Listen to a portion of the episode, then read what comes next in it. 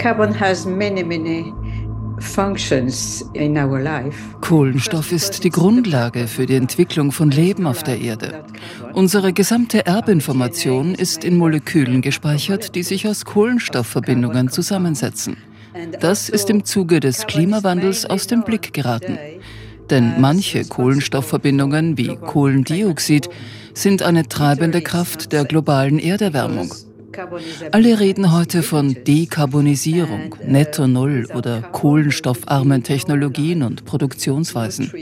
Das ist absoluter Unsinn. Ohne Kohlenstoff könnten weder wir noch die Welt um uns herum existieren. Er ist unverzichtbar und allgegenwärtig. It's abundant and it conditions many, many things on the earth.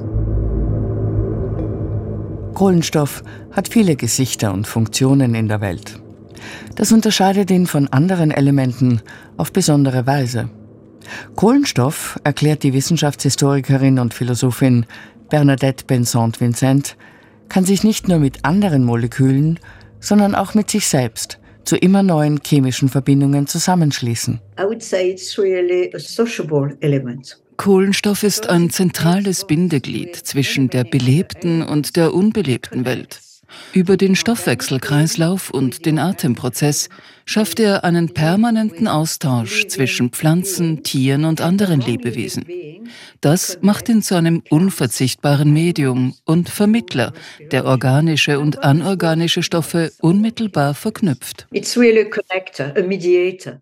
Mehr als 45 Millionen Kohlenstoffverbindungen sind bislang bekannt. Das sind weitaus mehr als die Gesamtheit an Verbindungen, die alle anderen Elemente eingehen können. Sich daraus einzelne herauszugreifen, wie etwa CO2, und zur treibenden Kraft der Erderwärmung zu erklären, wird den Klimawandel nicht rückgängig machen, sagt die französische Wissenschaftlerin Benson Vincent. Das Problem sind schließlich nicht die chemischen Eigenschaften von Kohlenstoff sondern der menschengemachte Überschuss an klimaschädlichen Verbindungen, den die ungezügelte Verbrennung kohlenstoffreicher Rohstoffe wie Holz, Kohle oder Öl verursacht haben.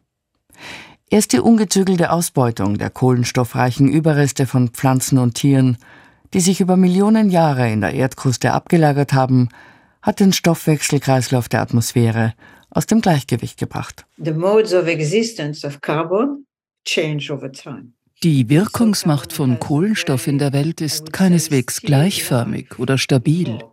Sie verändert sich je nachdem, welchen Stoffwechselkreislauf man betrachtet und welchen Zeitraum man dabei bemisst. In Gesteinsformationen führt Kohlenstoff ein relativ statisches Dasein, weil er über tausende Jahre zusammen mit Calcium in Mineralien gebunden bleibt. In biologischen Kreisläufen dagegen ist Kohlenstoff einem permanenten Wandel ausgesetzt. Wenn wir atmen, nehmen wir Sauerstoff auf und geben Kohlendioxid ab. Kohlenstoff ist demnach an vielen verschiedenen Stoffwechselprozessen beteiligt, die ihre jeweils spezifische Zeitlichkeit haben. These cycles are not just Kohlenstoff verbindet die Tiefenzeit geologischer Prozesse im Erdsystem mit den vergleichsweise kurzlebigen Zyklen biochemischer und atmosphärischer Kreisläufe. Diese Kreisläufe existieren nicht unabhängig voneinander, sondern sind unmittelbar aneinander gekoppelt. Mit dem Klimawandel ist dieses Zusammenspiel aus dem Gleichgewicht geraten. Wir haben die Kontrolle darüber verloren the coexistence of all these carbon cycles.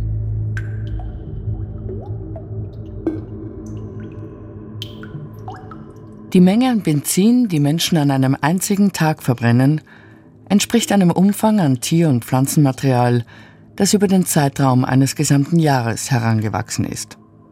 Das hat der Ökosystemforscher Jeff Dukes 1997 in einer Studie der Carnegie Institution in Washington errechnet. Umgelegt auf den fossilen Brennstoffverbrauch eines gesamten Jahres vernichtet die Weltbevölkerung damit die stofflichen Ablagerungen von fast 400 Jahren Evolutionsgeschichte. Kohlenstoffhaltige Überreste von Pflanzen und Tieren, die über Jahrtausende in der Erdkruste und in Ozeanböden entstanden sind. Dass wir uns das nicht mehr länger leisten können, ist mittlerweile auch Vertretern der Energiewirtschaft, Industrie und politischen Entscheidungsträgern klar geworden.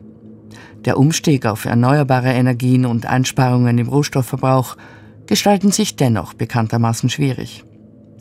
Als Übergangslösung wurden daher CO2-Zertifikate und Ausgleichsprogramme, sogenannte Offset-Programme, entwickelt, die es möglich machen, die Treibhausgasemissionen in einem Teil der Erde durch Klimaschutzmaßnahmen anderswo, also etwa die Aufforstung tropischer Regenwälder, auszugleichen. Timothy Neal, Anthropologe und Technologiehistoriker an der Deakin University in Melbourne. We have carbon trading schemes essentially because Ende der 1990er Jahre wurde klar, dass die Verbrennung fossiler Brennstoffe aufgrund der hohen Schadstoffemissionen nicht aufrecht zu erhalten ist. Aber unmittelbar aus Gas und Öl auszusteigen wäre ein viel zu radikaler Schritt gewesen. Gleichzeitig war klar, dass westliche Industrienationen ihren CO2-Ausstoß nicht unmittelbar in ihrem eigenen Umfeld ausgleichen können. Irgendjemand kam schließlich auf die Idee, Klimaschutzmaßnahmen mit Entwicklungsinvestitionen im globalen Süden zu verknüpfen. Seitdem können reiche CO2-Produzenten andere Länder dafür bezahlen, den Schadstoffausgleich an ihrer Stelle zu leisten und den Überschuss auf diesem Wege zu kompensieren.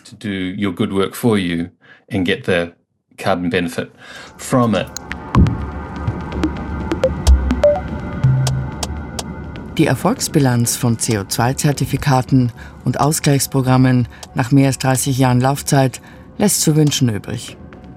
Zertifikate werden anhand einer nationalen Obergrenze für Treibhausgasemissionen an besonders CO2-intensive Industrien wie die Stahl- und Energiewirtschaft, die Zement- oder Keramikindustrie verteilt. In Österreich passiert das über das Ministerium für Klima und Energie.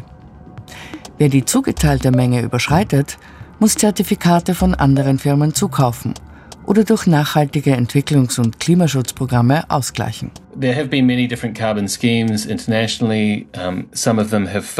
Keine dieser Maßnahmen hat geholfen, den globalen CO2-Ausstoß zu reduzieren. Sie haben lediglich neue Ansätze und Ideen ins Spiel gebracht, die vorgeben, den Klimawandel verwalten und managen zu können. Anstatt die Emissionswerte drastisch zu senken, wurde ein spekulativer Markt an Schadstoffkrediten und Ausgleichsbilanzen geschaffen.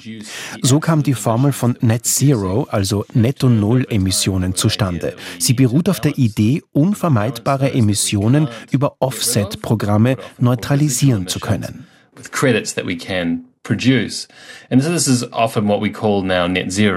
Netto Null bedeutet in der gegenwärtigen Praxis nicht, dass CO2-Emissionen auf Null reduziert werden.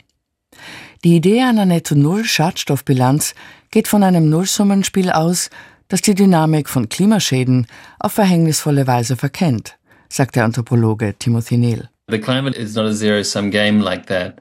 Die Idee einer Netto-Null-Klimabilanz wirft unmittelbar die Frage auf, was genau beinhaltet eigentlich ein CO2-Zertifikat und woran werden Ausgleichsmaßnahmen für Treibhausgasemissionen eigentlich bemessen? Die meisten Länder arbeiten mit CO2-Äquivalenten, die als Bemessungsgrundlage für eine ganze Bandbreite an klimaschädlichen Emissionen herangezogen werden. Die Berechnung dieser Äquivalente wird der unterschiedlichen Wirkung und Lebensdauer von Treibhausgasen nicht gerecht. Wenn man sich das vor Augen hält, merkt man schnell, dass auf Emissionsmärkten mit sehr unterschiedlichen Einheiten gehandelt wird, die auf spekulativen Annahmen beruhen. Sie geben Versprechen an die Zukunft ab, die nur schwer nachweisbar sind.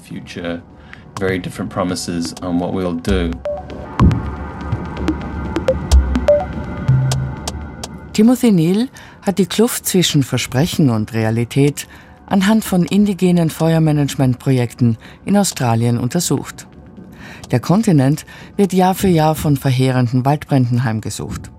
Um den Schaden in Grenzen zu halten, brennen Waldarbeiter in indigenen Gebieten das ganze Jahr über ausgewählte Flächen kontrolliert und systematisch ab.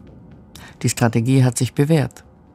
Das Ausmaß der Waldbrände in den betroffenen Gebieten konnte erheblich reduziert werden und damit auch die Schadensbilanz. Das macht Projekte wie diese zu begehrten Investitionen für Unternehmen, die ihre CO2-Bilanz verbessern oder ausgleichen wollen.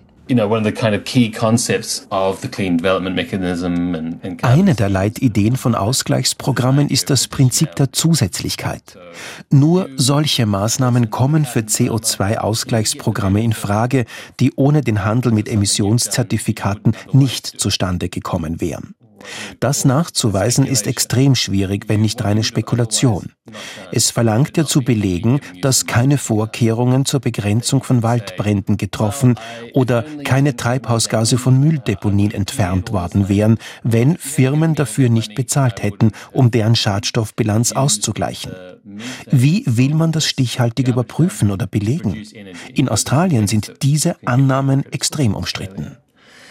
Whether or not you would have done them is arguable and often highly contentious. Auch abseits der spekulativen Logik von CO2-Kompensationsprogrammen ist der Erfolg von Emissionszertifikaten und Wiedergutmachungsmaßnahmen nur schwer messbar. Zum einen werden dabei viele unterschiedliche Treibhausgase in CO2-Äquivalente umgerechnet. Das wird dem Wesen und der Wirkung der Schadstoffe nicht gerecht.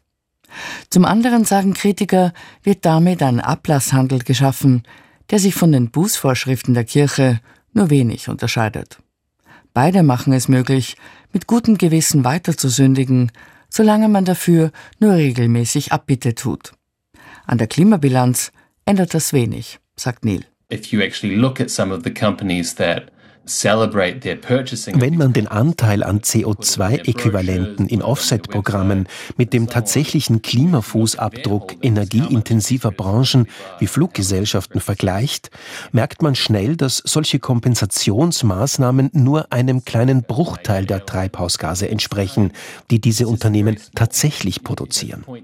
Und selbst diese Rechnung geht nur dann auf, wenn man das Prinzip eines direkten Ausgleichs von CO2-Emissionen Unternehmen überhaupt akzeptiert. Solche Greenwashing-Strategien sind eine unweigerliche Folge davon, dass man Emissionswerte zu einer virtuellen Ware gemacht hat und Investitionen in sinnvolle und effektive Klimaschutzmaßnahmen dem Spiel von Angebot und Nachfrage überlässt.